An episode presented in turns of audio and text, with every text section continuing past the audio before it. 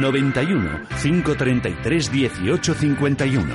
Las claves de la jornada, las oportunidades de inversión, las mejores recomendaciones, valores para compra, para venta, la pizarra, IBEX 35, DAX Setra, SP 500. No dude en llamarnos 91 533 1851. Consultorio de bolsa en cierre de mercados. Ese que han escuchado es el teléfono al que nos tienen que llamar para que nuestros dos analistas de hoy respondan todos sus preguntas, todas sus cuestiones. Ya les saludamos. Son Miguel Méndez, director de Big Deal Capital. Miguel, ¿qué tal estás? Buenas tardes. Buenas tardes, don Javier. ¿Qué tal estamos? Y aquí en nuestros estudios tenemos a Rodrigo García de XTV. Rodrigo, ¿cómo vas? Muy bien, encantado de estar aquí de nuevo. Bueno, pues una jornada, lo hablamos hace unos minutos con Antonio Banda de Phil Capital, esa tensión política de momento y sigue volviendo a trasladarse a la renta variable española. Resto de Europa se impone la cautela con avances algo ligeros, pero el IBEX 35 ha cedido ese 0,75%, peor plaza del viejo continente a pesar de perforar esa barrera de los 10.200, nos han venido contando que el selectivo no pone en peligro eh, soportes claves. De mercado hablamos, pero tenemos muchas llamadas. Ya damos paso a la primera. Es de José Ignacio. Buenas tardes. Hola, buenas tardes. Mire, yo quería, perdón, quería preguntar por CaixaBank y Siemens, si me puede dar soportes y resistencias. Nada más, muchas gracias, le escucho por la radio. Un saludo, José Ignacio. Eh, empezamos por el banco. Rodrigo. Bueno, eh, CaixaBank, después de, estar prácticamente en el ojo del huracán en las últimas eh, semanas, es uno de los valores que peor lo está haciendo dentro del conjunto del, del IBEX 35 eh, somos optimistas con, con CaixaBank, como prácticamente con todos los valores del IBEX que vemos como, salvo la jornada de hoy, poco a poco se está cerrando ese gap entre los valores del, del IBEX 35 y, y los del eh, y el DAX alemán. ¿no? Si bien es cierto que el DAX alemán, el aspecto técnico es indudablemente muchísimo mejor que el del IBEX 35. Respondiendo a la pregunta concreta del oyente, niveles de soportes y resistencias por arriba, CaixaBank tiene una zona clarísima la zona de los eh, 4 euros con 47 eh, céntimos por acción. Mm. Y eh, más abajo tiene una zona, eh, si nos ceñimos estrictamente al gráfico, son los 3,80, pero mm, nos vemos obligados a, visto que esos 3,80 han sido dibujados en unas sesiones de, de, pura volatilidad, tenemos que ir un poco más atrás en el tiempo, hasta abril de, de 2017, que es donde se dibuja el nivel clave, el soporte más importante que tiene CaixaBank, que son los 3,71. En el caso de Siemens Gamesa, de actualidad hoy, por, por el profit warning que ha, mm. que ha, emitido, una sesión absolutamente desastrosa, que al final se ha saldado con, un 6, con más de un 6% de, de, de pérdidas, el nivel a, la baja el soporte es clarísimamente la zona de los 11 euros y por arriba pues ha sido el nivel que, que no ha conseguido superar la semana pasada los 12,82 creemos que, que estas son las, las zonas lógicas y por otra parte las que el, el gráfico está dibujando con mayor consistencia. Juan, buenas tardes. Hola, buenas tardes. Díganos. Mire, vamos a ver, quería preguntar acerca del valor Mosaic Company, que tiene el ticker M de Madrid, O de Oviedo, S de Salamanca. Mm, si me pueden dar alguna este información. Es Nasdaq, ¿verdad, Juan? Eso es, correcto. Muy bien. Gracias. Gracias, un saludo, Juan. Tú lo controlas, Miguel.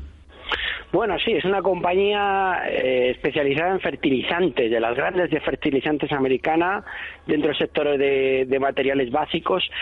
La parte, la única parte atractiva que veo es el dividendo tan alto que está abonando, que está cerca del 3%, que para ser un valor americano la verdad que, que está abonando bastante. Volumen por debajo del volumen medio habitual, lo cual demuestra que, que no hay un nivel de intermediación muy alto y el valor está con unos máximos descendentes constantes, está a niveles de 21,72, ha tenido una gran caída desde niveles de 35, todo el ejercicio viene cayendo en negativo fuertemente con pérdidas aproximadamente del 30% y hasta que ahora está intentando construir un suelo en torno a 19-20 dólares, yo esperaría la ruptura de niveles de 23 dólares para hacer una primera entrada y si confirmase la ruptura de niveles de 24.80 ahí sí que tendría un cierto recorrido que le llevaría a cubrir el hueco niveles de entre 26 y 27 dólares. Pero primera toma de posición, superación del 23, segunda superación de los 24.70.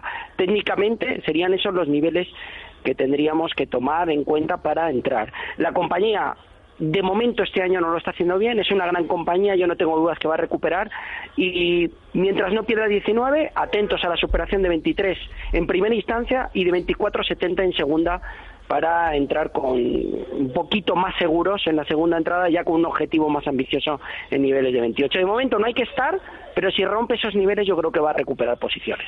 A ver en qué está o, en qué quiere estar. Rafael, buenas tardes. Sí, buenas tardes. Díganos. Que, soy accionista de Avertis y mi pregunta es porque yo quería vender mis acciones esta semana debido a que la OPA, parte del abono, lo hacen en acciones. Pero quería saber su opinión, que es más conveniente, si venderlas o bien ir a esta OPA. Gracias, Rafael. Muchas gracias. ¿Qué hace?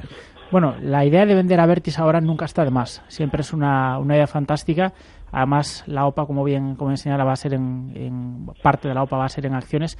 No es un problema en el sentido de que siempre se podrían hacer líquidas esas acciones en el momento cero, con lo cual eh, ni siquiera habría un problema desde el punto de vista ni de, ni de liquidez, desde el punto de vista eh, fiscal. Lo que sí es cierto es que tal y como se están comportando, como están viniendo los acontecimientos, es muy difícil que permanecer ahora en Avertis tenga mucho, mucho, mucha recompensa. Es difícil que Avertis tenga mucho más recorrido, porque si lo tuviese, si alguna de las dos empresas que está empujando por ella eh, se esperase que es un precio mucho más alto del que está, eh, del que ha cerrado hoy, pues eh, Avertis automáticamente ya haría ese recorrido en bolsa. Eso nos espera, por lo tanto, eh, creo que ahora mismo seguir en Avertis, por supuesto, analizándolo fríamente desde el punto de vista técnico, es, es, algo, un caramelo absolutamente maravilloso que todo el mundo quería tener, pero la realidad es que eh, este juego se va a acabar en el momento en el que una compañía sea Atlantia, o en el caso más probable, una compañía española eh, proponga una OPA o una contra-OPA, que a efectos del accionista de Vertis eh, sería exactamente lo mismo, eh, bastante cercana al precio que estamos cotizando, pero visiblemente por arriba del precio que ha cerrado hoy, y entonces pues hubiese una, una, digamos, una aceptación masiva de esa, de esa OPA. Por lo tanto, esperar a que eso ocurra, tener un capital ahí parado, quizás no es lo más adecuado. Por supuesto, como decía el oyente, siempre está la opción de recibir parte del abono en acciones de la entidad compradora. Ahí ya nos tendríamos que ir a analizar la entidad compradora y ya sería otra historia. WhatsApp, estamos en el 609-224-716. Ahí nos ha escrito Antonio. Nos pregunta Miguel qué opinas eh, de Sanofi. Tiene compradas a mm, Antonio acciones de la farmacéutica a un precio de 83,9. Hoy ha cerrado en París 84,54. Bueno, pues según hay dos noticias desde el punto de vista fundamental importantes en Sanofi. Una, hay un anuncio de resultados positivos en fase 2 en fase 2 de un medicamento que se llama Tupilumab, que bueno, veo que trata la esofagitis eh, para todos estos términos médicos lo dejo para, para los médicos o los que estén especializados en el tema, pero es una noticia positiva mm, ese anuncio de los resultados de la fase 2 que están siendo positivos, que lo está haciendo con otra compañía que se llama Regeneron. Eh, y luego, por otra parte, hay una venta de toda la sección de genéricos que ha puesto a la venta por valor de 3.000 millones. A mí es una compañía que me resulta atractiva, que creo que lo está haciendo bien. Es verdad que desde niveles de 92,50 ha ido a buscar apoyo en niveles de 80 euros por título. Ahora ha tenido una recuperación y yo esperaría para entrar a la superación de nivel 86-18. Si está dentro, como nos comentaba el, el oyente, yo tendría un stop por debajo de la zona de 80 dólares, tendría un stop en el entorno de 79 y medio, justo por debajo del mínimo que marcó el 2 de agosto. Eh, todo lo que sea estar por debajo de 79 y medio había que aplicar el stop y cerrar posiciones porque la corrección podría ser más seria. Pero yo creo que va a volver a buscar niveles de 86 euros en el corto plazo y yo me aventuraría a pronosticar que va a volver a buscar niveles de 89 euros, donde tiene un doble techo que marcó en el mes de junio, pero yo creo que va a ir a volver a buscar esa resistencia. Yo creo que ha formado un suelo y está intentando buscar la figura de giro alcista que le llevaría hasta los 90. Mantenga con stop en 79 euros y medio de momento, buscando objetivos en el entorno de 89-90 euros por título. Otro oyente que nos ha llamado, 91533 en 1851, ha sido Juan. Buenas tardes. Eh, buenas tardes. Mi, mi pregunta es para Rodrigo García. Díganos. Eh, yo estoy en ArcelorMittal con ganancias. Entonces, desearía que analizara el valor y me dijera hasta dónde puede llegar. Y en cuanto a día para entrar, también que hiciera análisis, soporte y resistencia y cómo ven ellos el valor. Gracias, Juan. Un Venga, saludo. gracias. Empezamos por la acerera. Rodrigo. Bueno, hemos visto como todos los eh, indicadores relativos a, a materias primas y a, y a demanda de commodities, sobre todo desde el punto de vista de países emergentes, han pegado un, un acelerón absolutamente tremendo ¿no? en todo lo que va de año y eso explica en parte, en buena parte al menos, que ArcelorMittal sea la mejor compañía del IBEX 35 y que Acerinos pues esté dentro de las de las mejores en cuanto a evolución bursátil. ¿no? Parece que es muy complicado eh, pensar que esto se vaya a dar la vuelta. ArcelorMittal, después de unos años absolutamente eh, nefastos, pues sí que vemos cómo, cómo está repuntando eh, después de hacer los mínimos alrededor de la zona de los 6,40 que antes del split eh, perdón, antes de contra split, serían más o menos los, los 3 euros por acción. Y justo tras la letalidad en la que ha estado inmersa todo el verano, hemos tenido el viernes pasado un movimiento al alza tremendamente agresivo que permite incluso volver a tomar más posiciones en la acerera. En la acerera.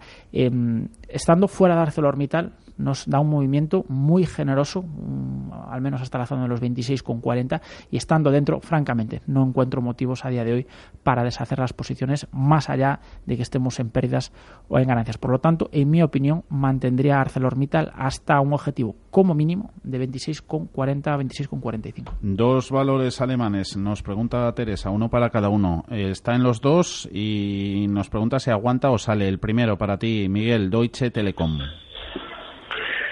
Bueno, pues vamos a sacar el gráfico. De momento, yo la figura que veo no, no, no es muy halagüeña. O sea, lleva una caída muy importante desde el mes de mayo, donde marcó niveles de 18 euros. Ha ido a buscar niveles de 15. Eh, parece estar formando una figura de hombro cabeza hombro invertido, pero sin fuerza ya que no ha llegado a superar niveles de 16. Marcaría un nivel de resistencia en primera instancia 15.80, en segundo 16 euros para la entrada y un nivel de soporte que está muy claro en los 14,80 euros. Mientras no sea capaz de superar niveles de 16 euros en precio de cierre, ahora mismo está cotizando en 15,55, yo no me aventuraría a comprar Deutsche Telekom. Si supera 16 en precio de cierre, vamos a buscar un trade con un primer objetivo en 16,70, pero un probable objetivo más ambicioso en niveles de 17, 17 y medio. Toda la figura desde el punto de vista técnico es bajista, con todos los máximos descendentes y de momento no hay fuerza. Yo creo que no hay que estar en la serie hasta que no veamos un cierre por encima de los 16 euros por título. Eh, Adidas, Rodrigo, no sé, aguantar, salir, eh, entrar ya casi casi en resistencias máximos históricos, no sé yo. Mm, Yo me saldría, francamente. Además, es una oyente que, que está acostumbrada a moverse el mercado alemán. Hay, hay una cantidad de empresas eh, tremenda, de empresas maravillosas con un aspecto técnico tremendo que están batiendo al mercado pues de forma recurrente en, eh, en los últimos meses, pero además de, de forma, de forma bastante clara y evidente. ¿Por qué no mantendría Adidas?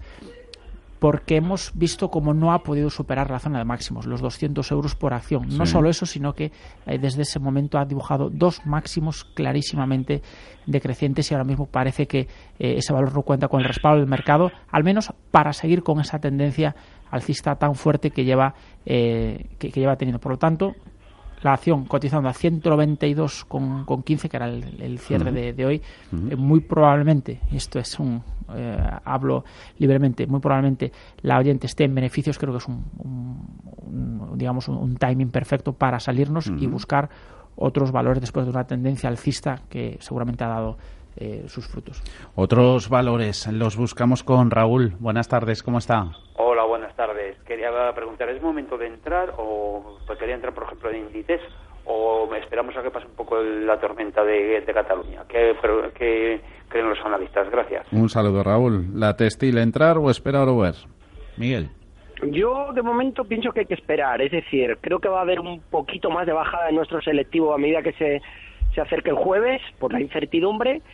De momento la incertidumbre va a continuar, eh, todo lo que sea falta de certidumbre en el mercado nacional por parte de inversores internacionales no va a ser bien vista por el mercado, me cuesta ver una, una gran subida del IBEX, pero creo que es momento de ir, estar expectante para ir tomando posiciones. Inditex, de momento, hasta que no tenga un cierre por encima de los 31.50, yo esperaría buscando de nuevo que se apoyen en el soporte 30, 70, 30, 75. Debilidad, todos los máximos igual descendentes, no hay fuerza. Eh, me gusta el valor para medio plazo, obviamente, pero de momento, hasta que no veamos superar el 31 y medio, fuera de índice. Si vemos 31 y medio, hay que entrar porque la figura de giro desde el punto de vista técnico sería bonita y vamos a esperar que pasen las turbulencias, tengan respeto a todos los acontecimientos que están por venir y sobre todo la situación de incertidumbre. Espero que el señor de Guindos, eh, al cual tengo respeto desde el punto de vista profesional, tenga el mercado controlado y yo creo que es así. Ayer decía Puigdemont y leía unos titulares, lo importante son los votos, los votos y no tanto la bolsa de valores. Es decir, la bolsa tiene su importancia y yo creo que el gobierno están preocupados por la situación de debilidad de nuestro selectivo y me imagino que estarán poniendo en marcha los mecanismos de control si llega el momento para intentar frenar la caída. Por lo tanto, Inditex solo si supera 31 y medio. De momento, esperamos. La pizarra. Hacía referencia, Miguel, a la crisis en Cataluña. Conocíamos hace unos minutos que el comisario, el mayor de los Mossos, eh, José Luis Trapero, ha evitado este lunes el ingreso en prisión incondicional.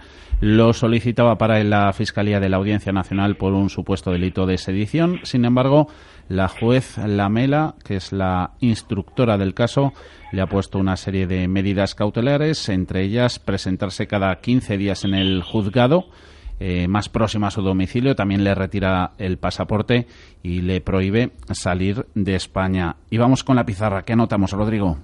Bueno, prácticamente eh, cualquier valor que sea realmente cíclico y que haya sido castigado en los últimos tiempos en el IBEX 35 creemos que lo puede hacer bien, pero para tomar este tipo de decisiones y este tipo de operaciones hay que tener muy en cuenta lo que decía eh, Miguel. Todavía podemos ver cómo la bolsa sufre un, ligero retroceso de aquí hasta el jueves. A partir de ahí, pues lógicamente tenemos que estar dispuestos a darle cierta holgura. Valores como eh, BBVA, valores como Santander, ACS, pero sobre todo una compañía que creo que es muy interesante que es Repsol también ligado al mercado de materias primas. Muy buen comportamiento, apenas ha sido penalizada en los últimos, en los últimos tiempos. Lo, poco que ha eh, caído ha sido con diferencia muchísimo menos que el conjunto del mercado y los competidores. A partir de ahora nos planteamos un primer objetivo de 16,60 euros por acción y eh, sobre todo prestamos atención a las variables que siguen influyendo en la, en la petrolera, ¿no? el, precio del petróleo como no podía ser de otra forma y el tipo de cambio del euro dólar a menor euro dólar, es decir, cuanto más cae el euro dólar, mayor beneficio para Repsol y para las compañías exportadoras de nuestro selectivo. Una Repsol, por cierto, que ha publicado al cierre de mercado cifras de producción diaria, está en los 695.000 barriles durante el tercer trimestre de 2017, dice la petrolera, que esto supone un 3,6% más con respecto al mismo trimestre de 2016 y esa cantidad de producción, 695.000, hay que decir que están eh, por encima de los 680.000 barriles establecidos por la compañía en su plan estratégico. Miguel, en tu pizarra, ¿qué anotamos? Uno de robótica alemán, que ya hemos hablado de él y lo está haciendo súper bien, hoy ha subido un 7%, KUKA, con dos Ks, K-U-K-A. Es un valor de robótica, de robótica de los líderes del mercado europeo, 7.000 millones de capitalización, hoy subió un 7% hasta 186 euros, yo creo que tiene potencial para ir a buscar niveles cercanos a 200 euros, eh, el valor está en fuerte tendencia alcista y yo creo que hay que estar. Y un valor de semiconductores americano, Nvidia, que ya está en 194 en medio de muchas noticias positivas, que yo creo que por atracción de los números redondos va a ir a buscar la superación de los 200 dólares por título, con lo cual tenemos un 3-4% muy factible y con alto porcentaje de posibilidades de acierto. Por lo tanto, Cuca mercado alemán y Nvidia en mercado americano. ¿Y próximos cursos, Miguel? Bueno, pues para apuntarnos en Big Deal Capital. Vamos a estar eh, en muchos lugares. Eh, vamos a estar en Valencia ya en el mes de noviembre, Barcelona, vamos a hacer Sevilla, Málaga, Vigo. Eh, que entren en la página de Big Deal Capital, que nos llamen al 91-172-9368. Estamos organizando seminarios online, cursos también de pago para aquellos que quieran una formación un poco más, más profunda. Y bueno, que nos llamen al 91172-9368 o entren en bigdealcapital.es, que me escriban. Pero viene una fuerte campaña, estaremos en Intereconomía también con nuestra campaña eh, para que todo el mundo que quiera eh, empiece a adentrarse en el mundo del trading. Y aquellos que ya tengan cierto nivel de conocimiento que lo amplíen antes de perder su dinero porque es fundamental invertir un poquito en formación antes de entrar en este negocio. Tenemos todavía un par de minutitos, eh, tiempo para alguna llamada más, en este caso de Luis. Buenas tardes. Hola, buenas tardes. Díganos. Vamos a ver, quería preguntar al señor Rodrigo sobre OHL. Tengo, las tengo compradas a 4.50 y quería saber cómo lo ve él. Hoy ha tenido una subida bastante fuerte, a ver si es debido a alguna noticia que yo no sepa. Y eso es lo que quería saber. De acuerdo, Luis. Venga, muchas gracias. ¿Qué se mueve en OHL, Rodrigo? Sí, hoy es, eh, bueno, ha salido un poco la noticia de que se rumorea que es posible que, la empresa sea adquirida por, por, un competidor extranjero, pero bueno, al fin y al cabo, si nos dejamos llevar por ese tipo de noticias, corremos el riesgo de que nuestro trade, nuestra inversión, pase de estar en nuestras manos a estar en las manos de otros. ¿no? Por tanto, mm. una acción que sube un 10% un día, como ha subido OHL, lo primero que hay que hacer es desconfiar. Eh, en el caso de que ya estemos en, OHL, lo que hay que hacer es aprovechar una subida con volumen. Vamos a ver si aguanta el soporte de la zona de los 3 euros. Parece que sí, llevamos ya pues aproximadamente 2-3 semanas en esa, en esa zona aguantando esos niveles. En el momento en que veamos una subida con cierto volumen por encima de la media, hablamos de 6-7 millones de, acciones eh, diarias, ahí sí que tendríamos que al menos plantearnos cerrar la posición de forma parcial. Vemos muy, muy, muy complicado, tremendamente complicado, que con las cifras de negocio que presenta OHL vuelva a ser, al menos desde el punto de vista bursátil, lo que un día, lo que un día fue. Por lo tanto, hay intentar salirnos con, con la máxima ganancia posible o con la menor pérdida posible. En el sector también hace, se nos preguntan soportes y resistencias en WhatsApp. Telegrama, Miguel, por favor. Vamos. A ver si la tienes. Sí, sí, la tengo. Eh, vamos a ver. Soporte, importantísimo el soporte 29,80, que de momento eh, durante este mes de octubre ha funcionado. Por la parte de arriba veo debilidad, es decir, toda la serie está también con máximos descendentes, no hay fuerza. Hasta que no superen niveles de, yo diría 31,70 en precio de cierre, nada que hacer. Pero el nivel de resistencia más importante yo lo situaría en niveles de 32,60 por la parte de, abajo 29,80 la zona de soporte, por arriba 32,60. De momento, debilidad en ACS y de momento no hay que estar en la serie. Telegrama recibido. Miguel Méndez, director de Big Deal Capital. Rodrigo García de XTV. Gracias a los dos por estar este lunes en cierre de mercados. Hasta la próxima semana. Un saludo. A vosotros. Muchas gracias, Javi. Buenas tardes.